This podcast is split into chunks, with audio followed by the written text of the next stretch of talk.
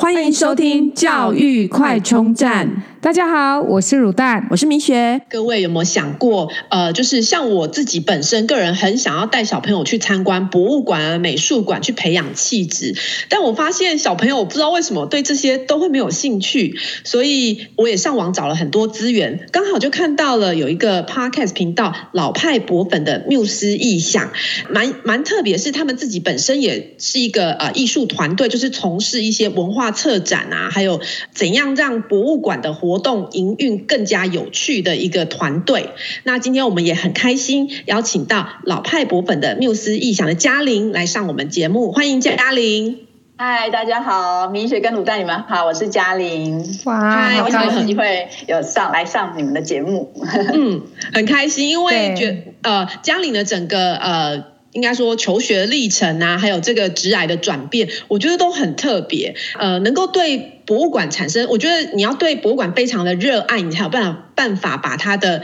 这个有趣的地方、好玩的地方呈现出来。那呃，所以也想说，就是我们今天的节目呢，也是让各位听众在听了我们节目之后，会知道说怎么去引导小朋友更喜欢博物馆跟美术馆，然后。嗯呃，远离这些三 C 呀，然后多看看外面的世界，这样子。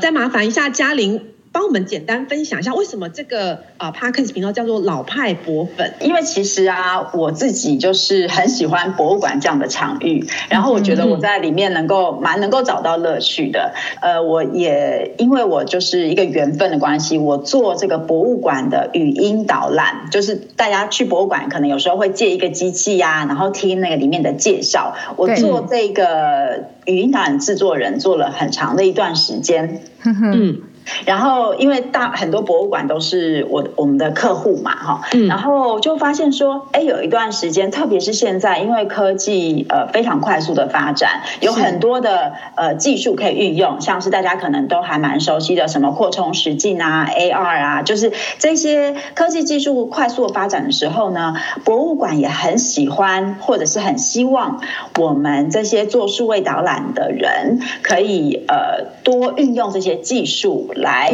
呃，帮助参观者能够更理解博物馆的里面典藏这些文物啊，或者是知识啊等等。那其实我们是很乐意做这些事情的。可是，在这个过程当中，我们很有的时候很容易流于追求技术的发展，而忘记了其实博物馆本身蕴藏的这些典藏的这些丰富的文物和知识，才是我们希望把人带进去博物馆里面的这个重要的核心点。好，就是说，换句话说，其实我们并没有很希望，呃。观众进到博物馆里面，只是在玩那些科技，或者是跟很炫的科技互动。其实我们是希望运用科技的作为工具，帮助观众和呃艺术啊、和文化啊、和物件啊、和历史啊有更多的连接嘛，这样子。对，所以。对我而言，就是这个老派的定义，其实是呃，常常要提醒我们自己，就是回归到博物馆的这个初衷，以及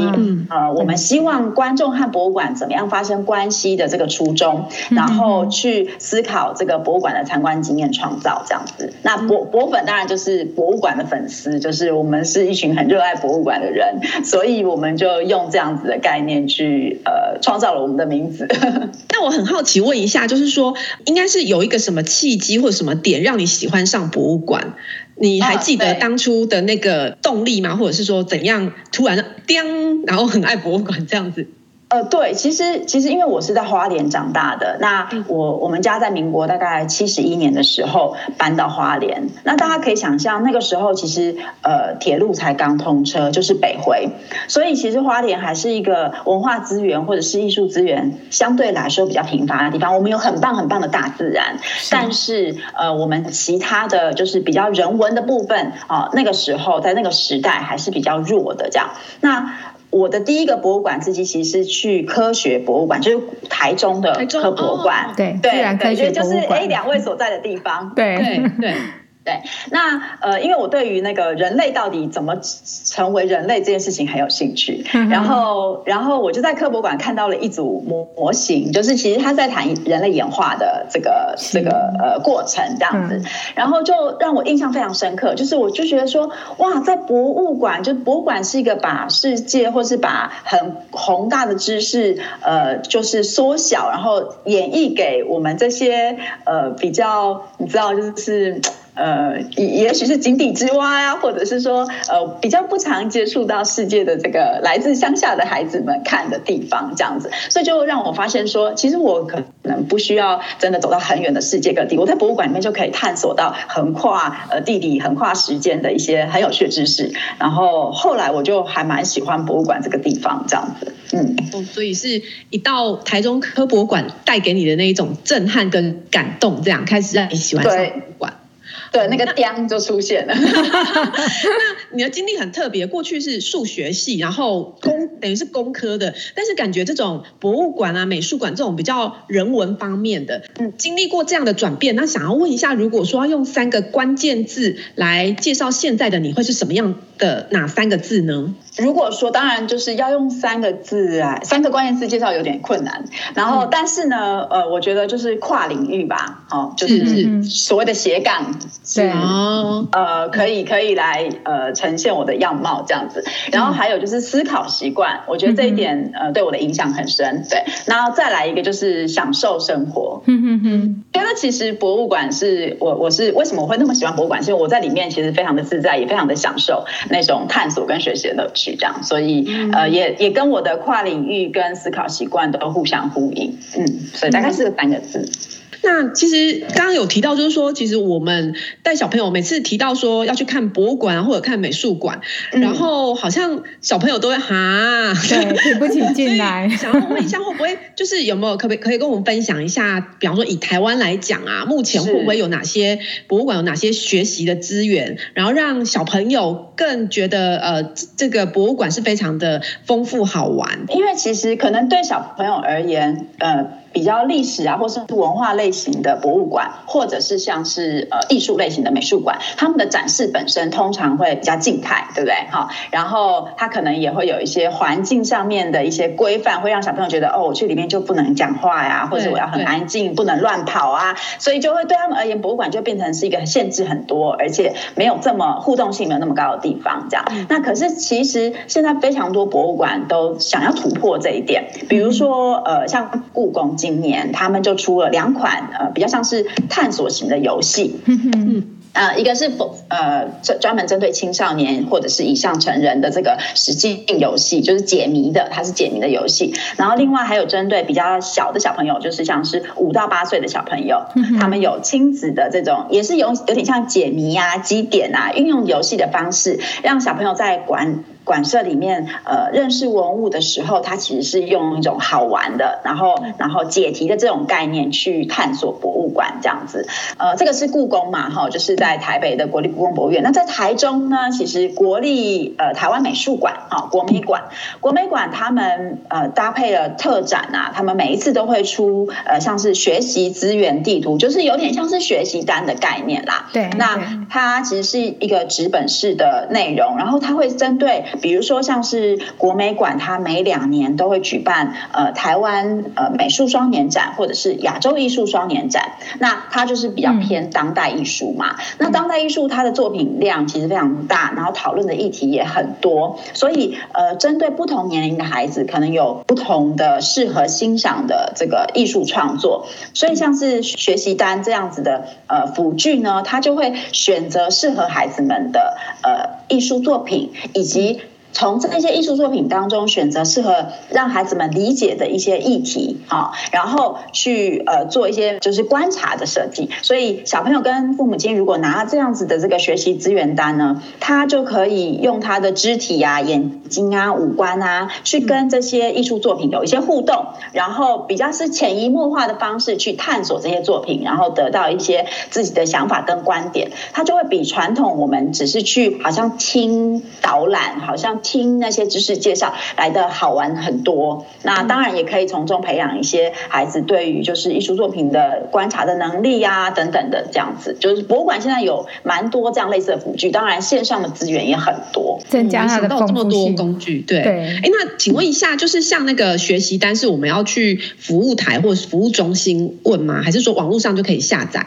还有刚刚故宫的那个游戏。是，呃，故宫的游戏就是去服务台索取就可以了。他们因为他的游戏有很多的辅助工具，哈，像是什么变色片啊等等、贴纸啊等等的，所以它没有，它比较没有在网络上。它网络上有其他的资源，但是游戏本身要去服务台索取。然后像是国美馆的这种学习单，它通常会是一个大的纸本，然后那个纸本它就会电子档也会放在网络上，那到现场去询问服务台就可以索取实际的。纸本去在参观的时候使用这样哦，所以各位呃听众，如果你到了博物馆，先到服务台，也许服务台就有很多资源可以教你怎么去参观这个博物馆这样。没错，对对对，尤其是现在呃博物馆都会针对不同年龄层的呃的观众哈来设计一些不同的辅具，所以可以。到服务台去问问看，就是说，哎，比如说我们家小朋友现在可能是五岁啊，或者是八岁，或者十岁，也许服务台就会给你不同的建议，然后或者是提供不同的服务或者是辅具这样子。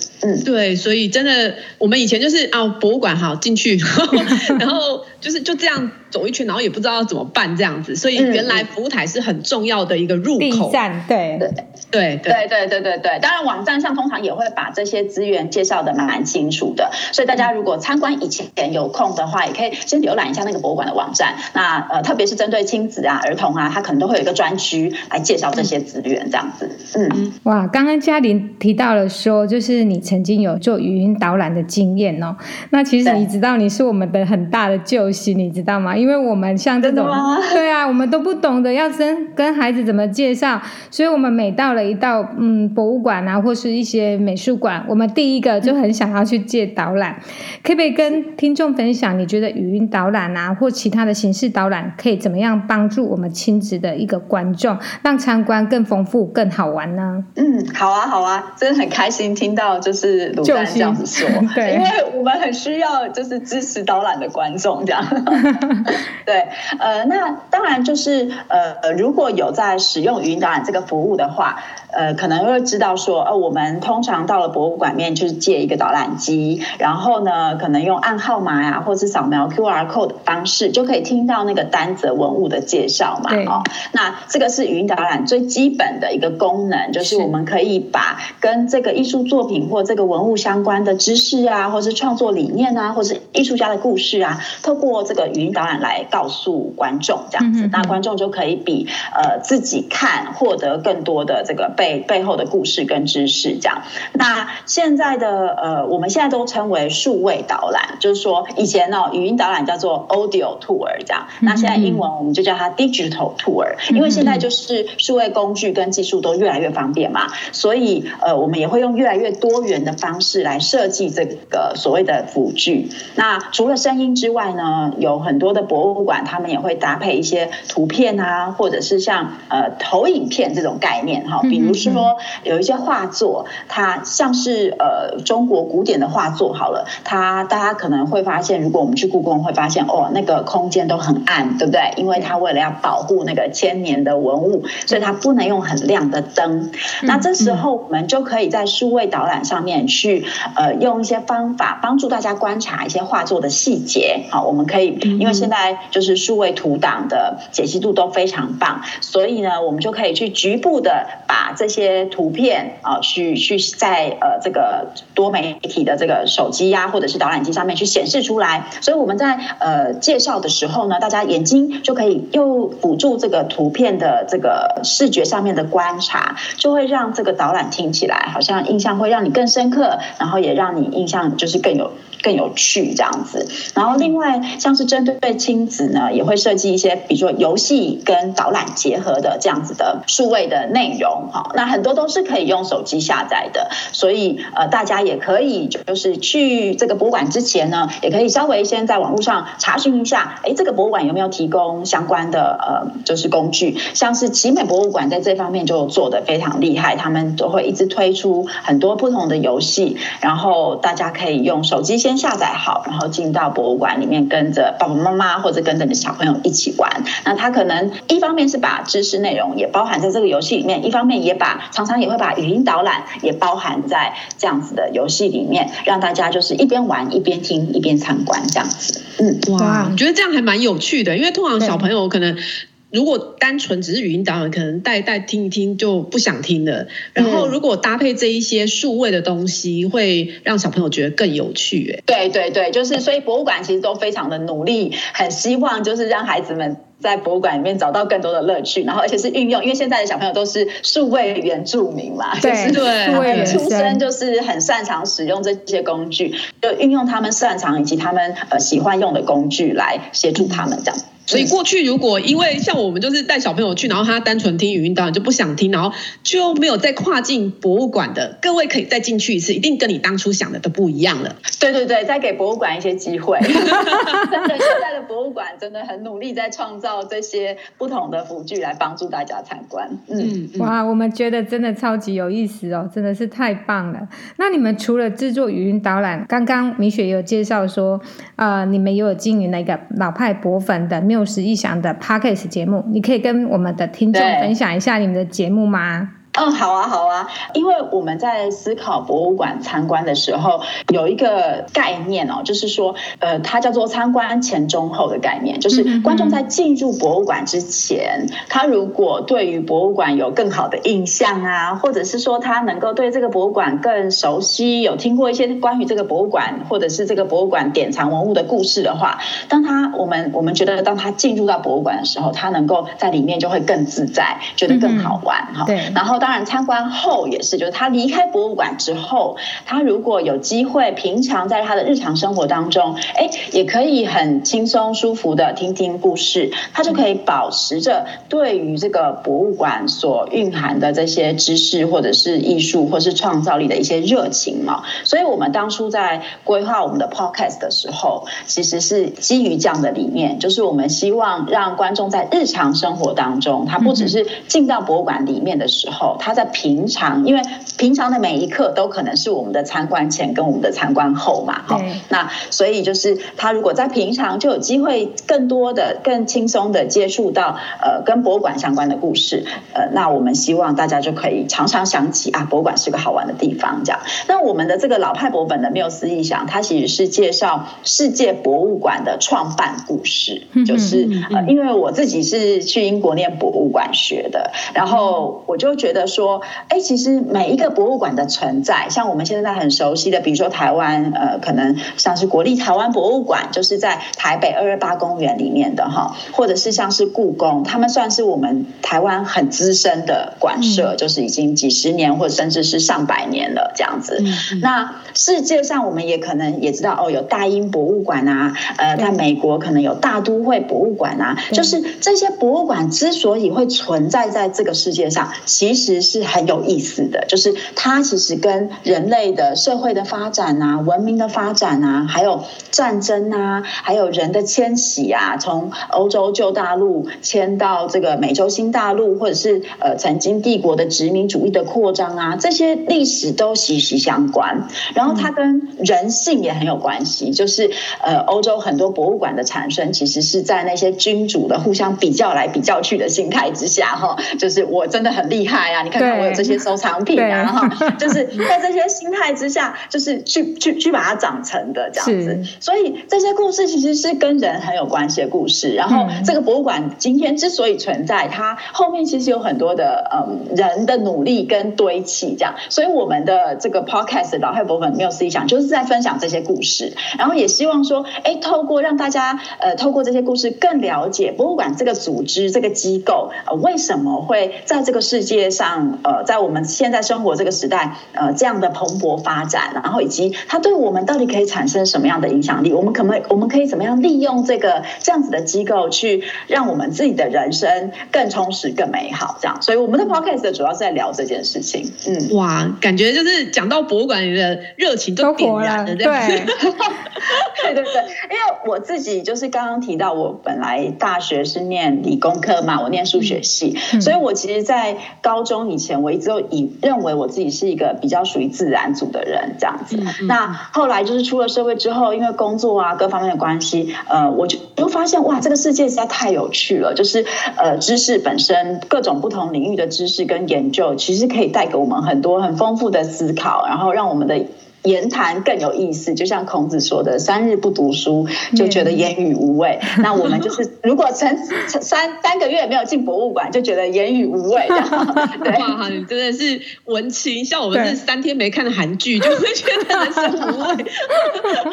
韩剧我也是会看的，就是就是对就生活其实非常丰富啦。其实我们在各种不同的领域都可以获取很多很有意思的事情，这样子。对嗯嗯，韩剧也蛮多介绍，就是跟博物馆有。关的一些议题，这样的那个剧情，对，而且不管是一个约会也好点，哦，对对对对对对对对对，因为安静嘛。然后顺便再问一下，就是说，呃，其实像那个博物馆的话，就是现在当然因为疫情的关系没有办法出国，那你觉得如果之后开放的话，你就是说会介绍大家呃一定要去的第一个国外的博物馆会是什么啊？哦，哇，这个很难很难抉择，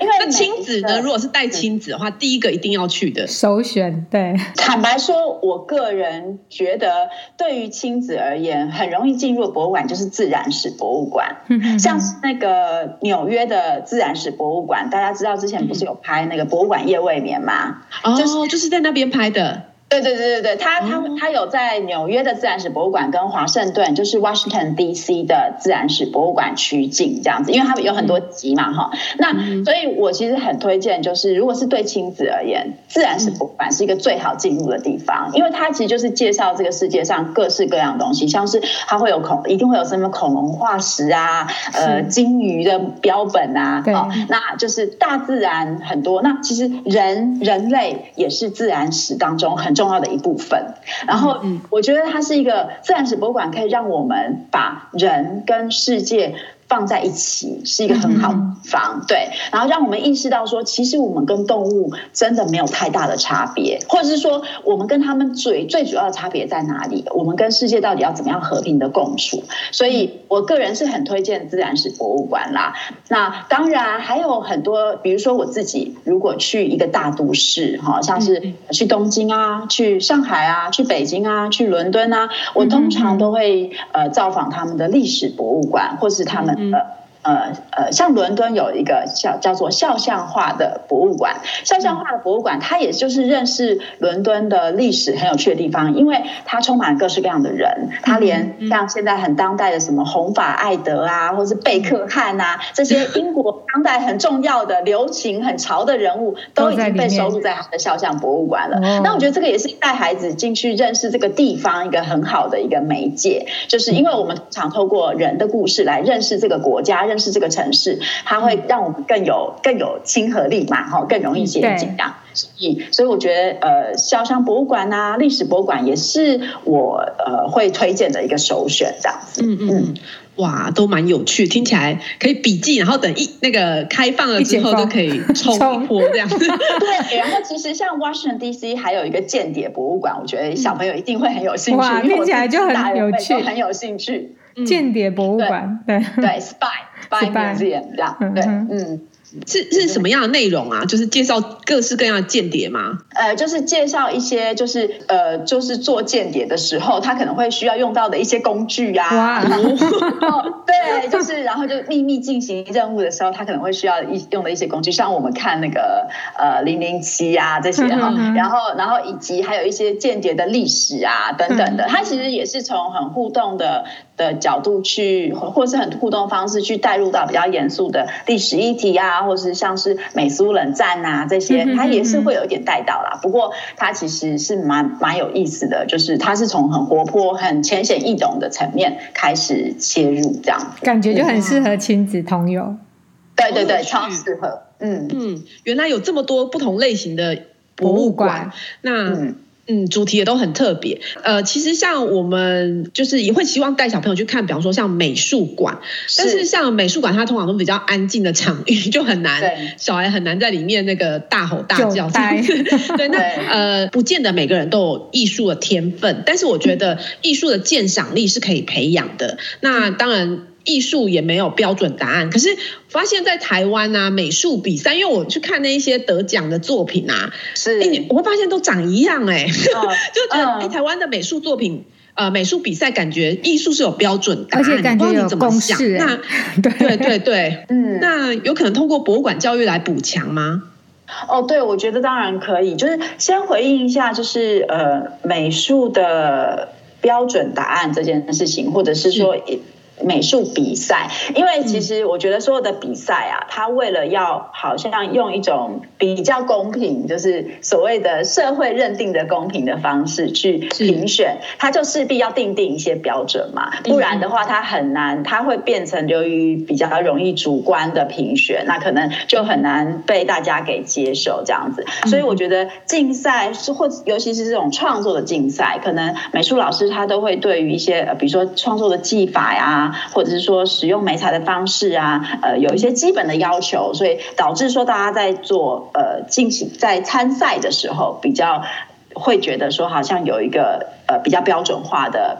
呃，评选方式这样，那但是我觉得美术馆刚好，或者是呃博物馆刚好就是一个另外一个地方，可以让孩子们去了解到，就是说，其实呃艺术这这个创作，它除了在技术层面哈，或者是它在工具的运用的层面上，它其实更重要的是那个艺术家脑子里面的那种呃创造力或者是想象力。那我觉得这个是可。可以透过。呃，去美术馆看这些比较可能更成熟的艺术家的作品，然后跟孩子们去做一些欣赏的对话跟引导，来帮助孩子知道说，哦，艺术的发展它其实也是一个渐层的，它其实是也有一二三四五六七八九，就像我们每一个人的知识的发展啊，我们人会长大一样，艺术家也会长大会成熟的。那我们在孩提时代，而学生时代参加。家的美术比赛，老师们可能会先看一些很基础的技术的表现。可是，如果我们看成熟的艺术家，比如说，呃，假设我们有机会看到，呃，像西方西洋艺术，因为我们现在哈小朋友在学校里面学的绘画，大部分都是以西洋艺术为主嘛，对不对哈？但是，假设我们可以看到，呃，像是什么毕卡索啊、高更啊这种，呃呃，就是呃呃，在印象派法国的艺术家的表现的话，呃，我们就会知道说啊，其实不同的艺术家，当他的技术跟技巧已经很稳定之后，他就会把他眼睛看到的风景或者是人物，经过他自己的诠释跟转化，然后表现成他觉得另外的一种样子。那那个样子可能不是非常写实的，他可能不是跟这个真的风景或者是人物长得一模一样。可是成熟的艺术家跟我们素素人，就是我们没有学过艺术的人的差别就在于他的那个转化，就是他的脑筋里面。的那个把眼睛看得到的看到东西变成他自己创作出来的东西，他这个转化是很有逻辑、很有 很有道理，或者是他很有 他自己的观点的。那这个就是我觉得孩子们可以透过艺术的欣赏来学到的。但是当然，他并没有那么的容易，因为他需要一些讨论。那这时候当然就是说，利运用博物馆提供的辅具啊，或者是家长的陪伴啊，就非常非常重要。那为什么我会觉得那个转化其实很重要？是因为那个转化不只是是存在于艺术家的脑海里。其实我们每一个人，当我们呃随着我们的成长，我们脑里的知识越来越多，当我们要贡献社会，我们要投入职场的时候，我们每天都不断的在做各种各样的转化。我们要把我们学到的专业知识转化成生活上可以应用的，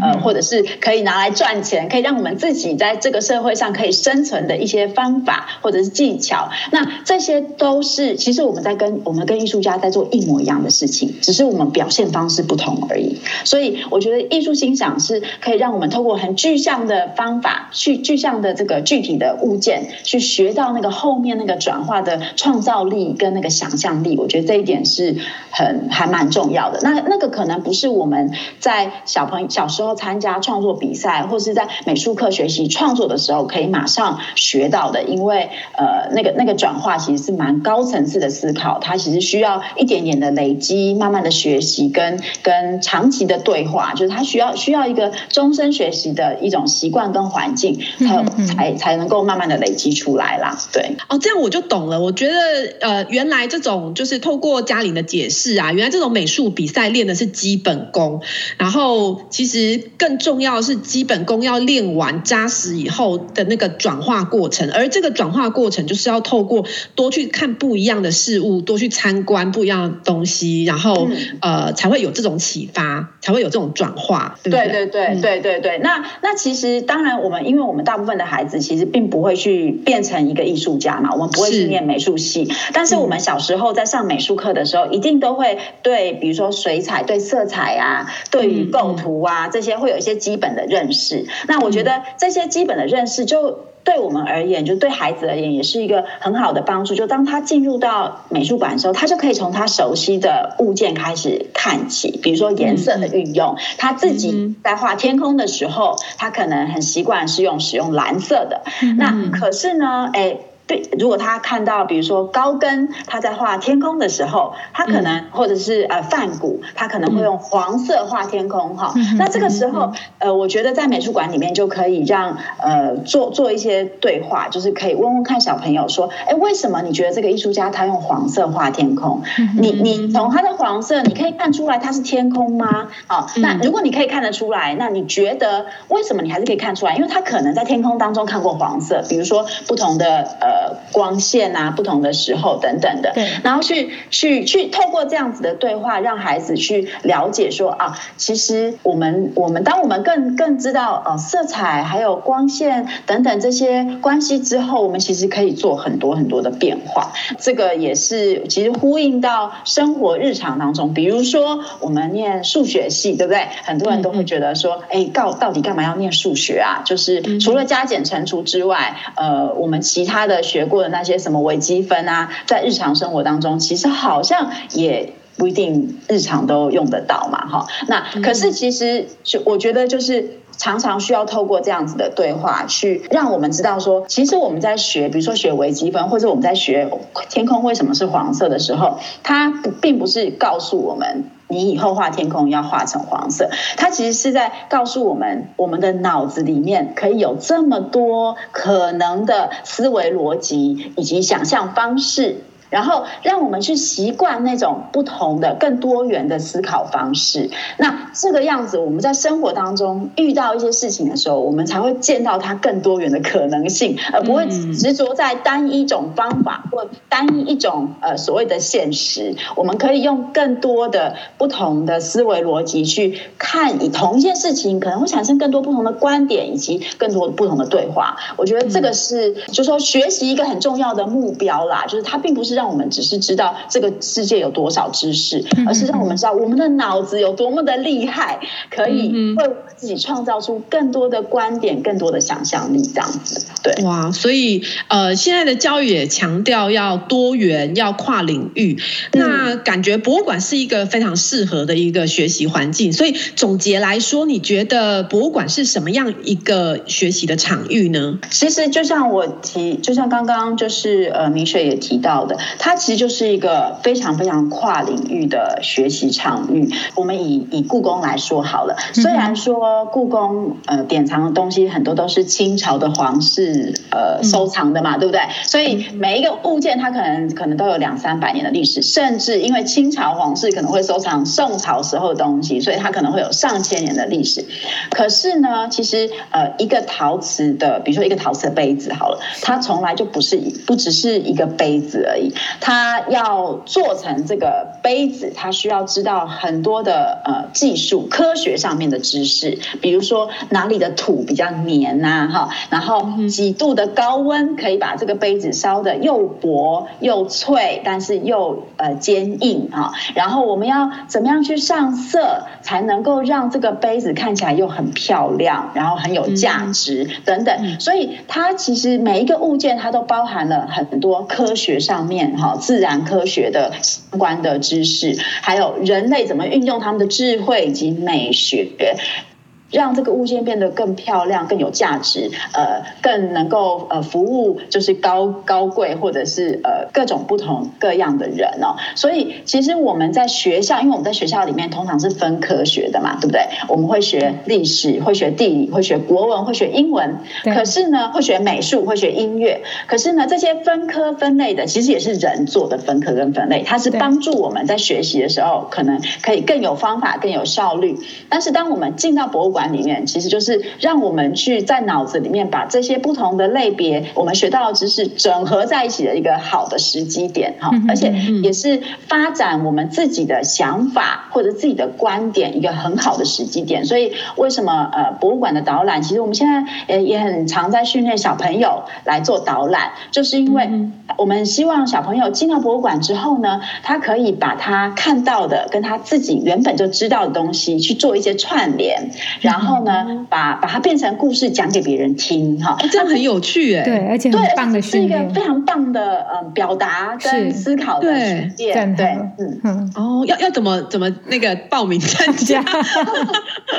呃，其实我们有有很多种，呃，我们我们我们，比如说我们自己有申请，呃，像是文化补助这样子的，就是文化部的有一些案子，我们会进到学校里面，我们我们有跟新北市的一些学校合作，我们会进到学校里面去，呃，代课啊，带他们孩子。去参观博物馆，那我们自己也开始发展一些营队，哈，就是说希望利用暑假的营队来把我们的这一套呃我们的理念呐、啊，还有我们发展出来的一些方法，呃，透过营队来教给不同年龄层层的小朋友，这样。那我们目前先开发的其实是针对高中生啦，因为呃，就像我刚刚提到的，就是博物馆毕竟它还是一个呃知识还蛮丰富的场域，然后它需要很多的，我们希望。啦就是透过这个场域来培养，就是逻辑思考的能力呀，然后讲故事的能力呀，表达的能力啊等等这样，所以我们就先针对高中生设计了一个叫做“妙计思考”，就是高中生营队，然后就是运用故宫作为一个场域，然后就是还有就是中国艺术这个这个领域啦，作为一个媒介，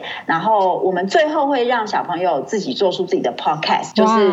他的好厉害哦，他的口说 对用。用他的口说，把他在故宫里面看到的好玩的东西、好玩的事情，呃，介绍给他的朋友。然后，另外，其实我们也很强调的是说。他介他要介绍的不一定是文物，我们其实也很鼓励小朋友，如果他今天呃对他而言，这个博物馆经验最有最大的收获，或是他觉得最有乐趣的地方是在厕所或者在卖店，他其实也可以把它变成一个好玩的故事，讲给他的朋友听，吸引他的朋友进到这个博物馆去探索这个厕所或者是这个卖店啊。我们觉得这些都是很很很不错的，就是我们并没有受，并没有限制说，呃，你一定要选择什么什么什么故。故宫三宝啊，翠玉白菜啊，这种，嗯，我们希望呢是让孩子们就是透过他自己很真实的体验，以及博物馆的探索，去发展出他对于这个博物馆的想法跟印象，以及他想要讲的故事，然后做成 podcast 介绍给他的亲朋好友们，这样子。对，我们的营队大概是在做这样子的事情。嗯，哇，这好适合现在的那个学习历程哦。对啊，对对对对对对对，我们就是很希望说，有作品的呈现，孩子们，对对对，可以可以有一个实际上。样的作品呈现，就是透过五天的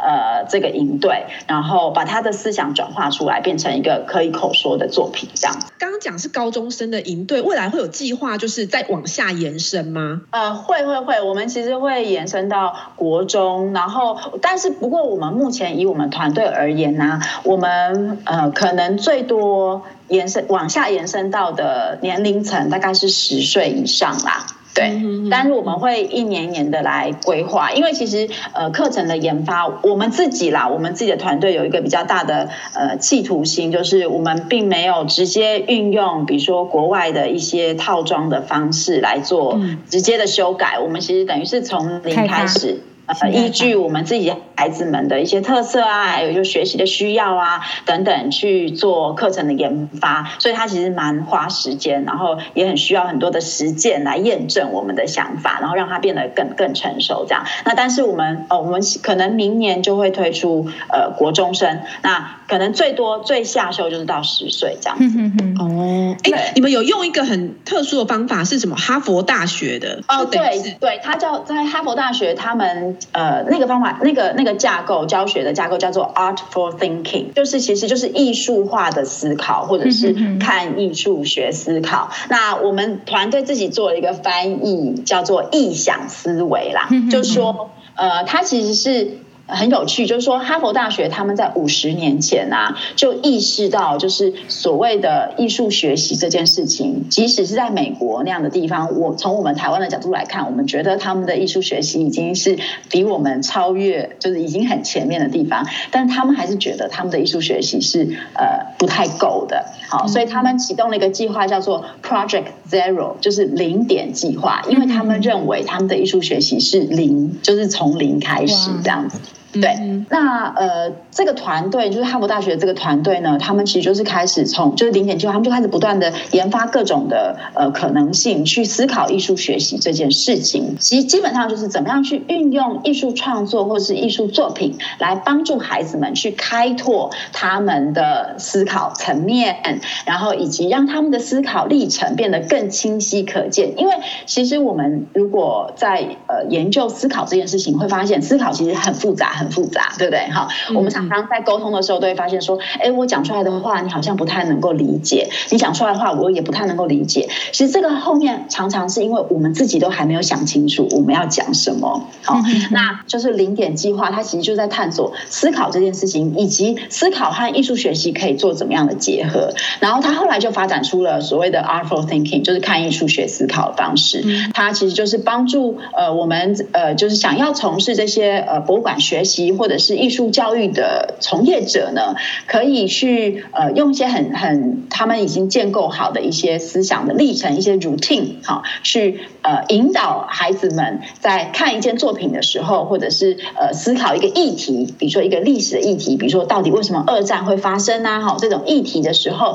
去一步一步的把他的思考去做厘清，然后让这些思考给孩子们一些。就是把它记录下来之后，让孩子们去累积他的思考能力跟思考方法。对，那其实 Artful Thinking 主要就在就在做这件事情。所以我们自己在呃设计教案或是研发活动的时候，因为我们我们就是很强调思考这件事情，我们觉得思考重要，所以我们就把这一套方法融入在我们的这个教案设计里面，这样子。对，哇，我觉得这样好棒哦，好结合，嗯。嗯这样不用去哈佛，也可以在台湾学到哈佛大学的学那个思考的方式。这样，对对对对，而且其实很令人惊讶，就是或者是大家如果有机会去查询的话，你会发现他所谈的思考。呃，历程或是我们所谓的路径，他们用 routine 哈、啊，都是非常基本的。比如说观察观察呀，哈，然后呃，找出十个形容词啊，就他他他们发展出来这些方法，其实都非常非常的基本。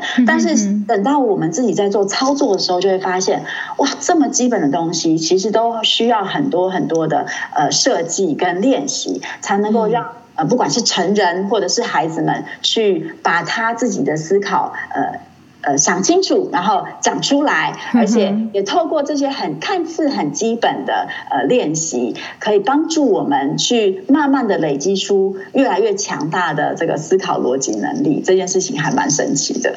对，真的，而且你想想看，所有的强势品牌啊，你从 Apple 啊，或者是呃 Tesla 这些创办人，基本上他有。一定的美学的深厚基础，才有办法创造出这么棒的产品。因为第一个一定要漂亮，可以吸引人。那这这些都是长期的累积，艺术的这个累积啊，或者是对一些美学的累积。所以我觉得，呃，你想要让你的小孩变成。呃，Elon Musk 吗？你想要你的小孩变成贾伯斯吗？就来参加我们的营队。对，啊、谢谢谢谢林雪，真真的帮我做出很好的宣传。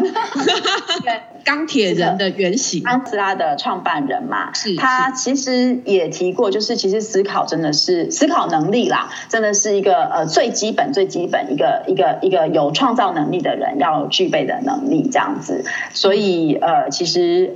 那然后，如果能够看着艺术学思考的话，我们就是把美学啊、呃，还有思考逻辑这件事情可以同时学好，这样。所以我们的目标就是这一点，希望可以帮助，就是可以跟大家一起，呃，就是对，让自己在成长学习的过程当中，可以慢慢的培养出一些能力，这样子，而且自己也有方法去慢更更多的累积，这样子。嗯嗯，我们今天很开心邀请到我们的嘉玲啊、呃，来为我们介绍。他们的频道还有他们的活动，那谢谢嘉玲今天精彩的分享，谢谢嘉玲，谢谢跟卤蛋，谢谢，也真的很开心很荣幸能够呃来跟大家来在这个教育快充站跟大家聊一聊我们的想法跟理念，真的谢谢你。们。谢谢我们老派博粉，未来将为我们培育出更多的贾博斯或者是